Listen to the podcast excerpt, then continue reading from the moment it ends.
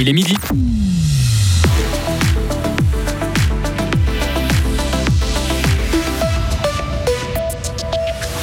Attention, verglas, mettez des bonnes chaussures si vous voulez éviter la chute. Plusieurs glissades ont mal fini hier. 8 millions pour assainir le bâtiment de chimie de l'Université de Fribourg. Décision du Grand Conseil ce matin.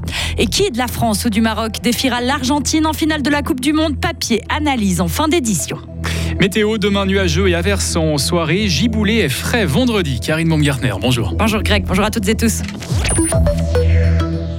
Attention à la chute, les trottoirs sont glissants. Vous l'avez sûrement constaté depuis hier, il faut marcher à pas de fourmis pour se rendre au travail ou faire des courses. Il y a du verglas un peu partout sur le bitume. Cette mauvaise météo a causé quelques mésaventures à certains habitants. Par exemple, ce matin, à la permanence médicale de Fribourg, 8 patients sur 26 sont venus à cause d'une chute sur une plaque de glace, des blessures au poignet, au coude, mais aussi des arcades sourcilières ouvertes. Alors, comment faire pour éviter la glissade? Quelques, quelques conseils avec vous, Maël Robert. Le premier, porter de bonnes chaussures avec une semelle avec du relief au profil bien marqué. C'est du bon sens. C'est aussi ce que recommande le Bureau suisse de prévention des accidents. Vous pouvez également équiper vos souliers de spikes, des sortes de crampons additionnels fixés aux chaussures. Pas forcément le plus esthétique, mais ça offre une meilleure adhérence. Ensuite, si vous vous sentez vulnérable sur ces trottoirs en partie verglacés, n'hésitez pas à marcher avec des bâtons. Ils peuvent vous aider à vous retenir si jamais vous glissez. Si vous devez monter ou descendre des escaliers glissants, là aussi c'est logique, c'est mieux si vous vous tenez à la rambarde. Enfin, rappelle le Bureau de prévention des accidents, et ce conseil vaut surtout pour les personnes âgées, avoir un bon entraînement physique, travailler régulièrement sa force et son équilibre, ça permet de mieux réagir en cas de dérapage et réduit les risques de blessures graves. Merci Maëlle. Le Bureau de prévention des accidents vous conseille aussi de bien euh, déneiger l'entrée de votre logement, enlever la neige et la couche de verglas. Et si vous habitez un immeuble, cette tâche revient au propriétaire.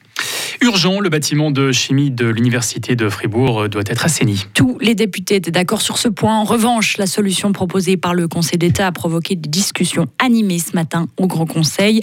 L'État veut rénover ce bâtiment dont l'État a plusieurs fois été qualifié de vétuste, notamment son système de ventilation défectueux qui met en danger la santé des chercheurs et des étudiants. Le groupe UDC, soutenu par certains libéraux radicaux, a vivement critiqué la version proposée par le gouvernement. On écoute le député sarinois Nicolas Colli. Eh bien, parce que le projet qui nous est soumis est à nouveau un mauvais projet, un bricolage dans le canton de Fribourg commence à avoir un peu euh, l'habitude. On nous propose un crédit d'études de 8 millions pour rénover un bâtiment, une rénovation qui coûtera 70 millions du bâtiment de chimie de l'université au même endroit. Donc il y aurait une cohabitation pendant la rénovation avec l'utilisation du bâtiment par les chimistes, par les étudiants, par les professeurs et la rénovation en même temps. Nous pensons que cette cohabitation sera difficile et que les alternatives, à savoir la construction d'un autre bâtiment ailleurs, un projet mieux pour l'université, pour le canton, n'a pas été étudié. C'est dommage. On travaille dans la précipitation comme souvent dans le canton, on fait des mauvais projets. Nous, nous expliquerons à la population lors de la votation populaire pourquoi ce projet est mauvais et nous proposerons à la population de refuser ce projet. Et en charge du dossier, le conseiller d'État Jean-François Steyer répond à cette attaque. Je peux tout à fait comprendre les démarches politiques qui demandent de renvoyer les dossiers. Là, c'est un peu compliqué, je pense. C'est un problème de crédibilité de dire à la fois on est tous pour l'Uni, mais euh, il ne faut pas refaire un bâtiment ou plus tard qui aujourd'hui est dans un état catastrophique. Il a été sous-investi pendant des décennies. On a plus d'un tiers des chapelles de labos qui ne peuvent pas être utilisées. On va devoir en fermer de plus en plus. Euh, ça remet en question fondamentalement le fonctionnement de la faculté des sciences. Et soit on ne veut pas d'université à Fribourg, ou on ne veut plus de faculté des sciences, et puis on peut dire bon, on arrête de construire des choses. Soit il faut le faire. C'est pas un projet top. J'ai fait des projets plus convaincants, mais c'est en l'état de sous-entretien des bâtiments le moins mauvais projet qu'on a pu trouver. Nous avons demandé euh, aux architectes, aux différents services de présenter d'autres possibilités avec des bâtiments provisoires. Un bâtiment provisoire de, de chimie est tellement cher que ça coûte plus cher que la solution qui est proposée aujourd'hui.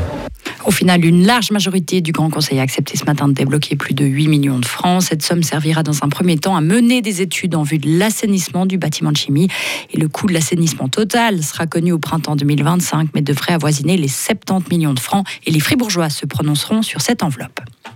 18 ans de prison, c'est ce que requiert le ministère public à l'encontre du meurtrier de Morges. Le procureur a souligné la culpabilité extrêmement lourde de cet homme de 29 ans qui est entré dans un kebab en septembre 2020 pour tuer avec un couteau un ressortissant portugais. Le procureur a encore souligné les motifs futiles et l'absence de prise de conscience de l'accusé qui mériterait même une peine à vie. Mais la sanction est légèrement atténuée à cause du rapport de l'expert psychiatre.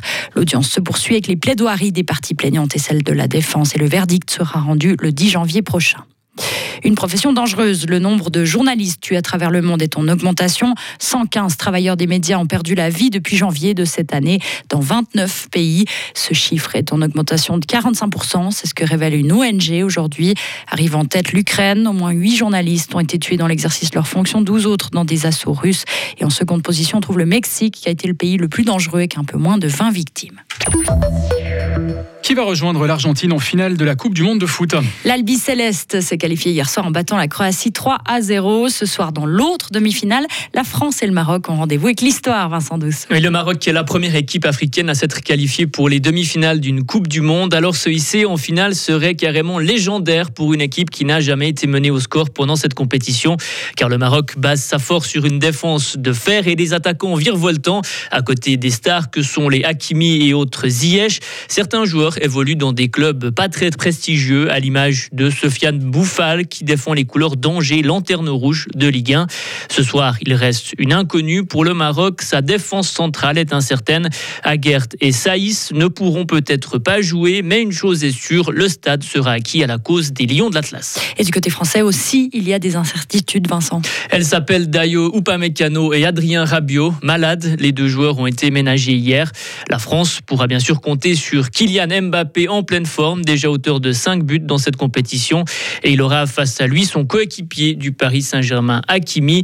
Et bien sûr, tout le contexte historique, l'emprise de la France au Maghreb avant l'indépendance de 1956 planera sur ce match. Un match spécial, donc, surtout pour les centaines de milliers de binationaux qui vivent en France. Merci Vincent. Et si la France remporte cette Coupe du Monde, elle se hisserait au niveau des Garincha et Pelé, les derniers à avoir réussi le doublé en Coupe du Monde avec le Brésil. C'était en 1958 et en 1962. Mais d'abord, France-Maroc, c'est ce soir à 20h. Retrouvez toute l'info sur frappe et frappe.ch.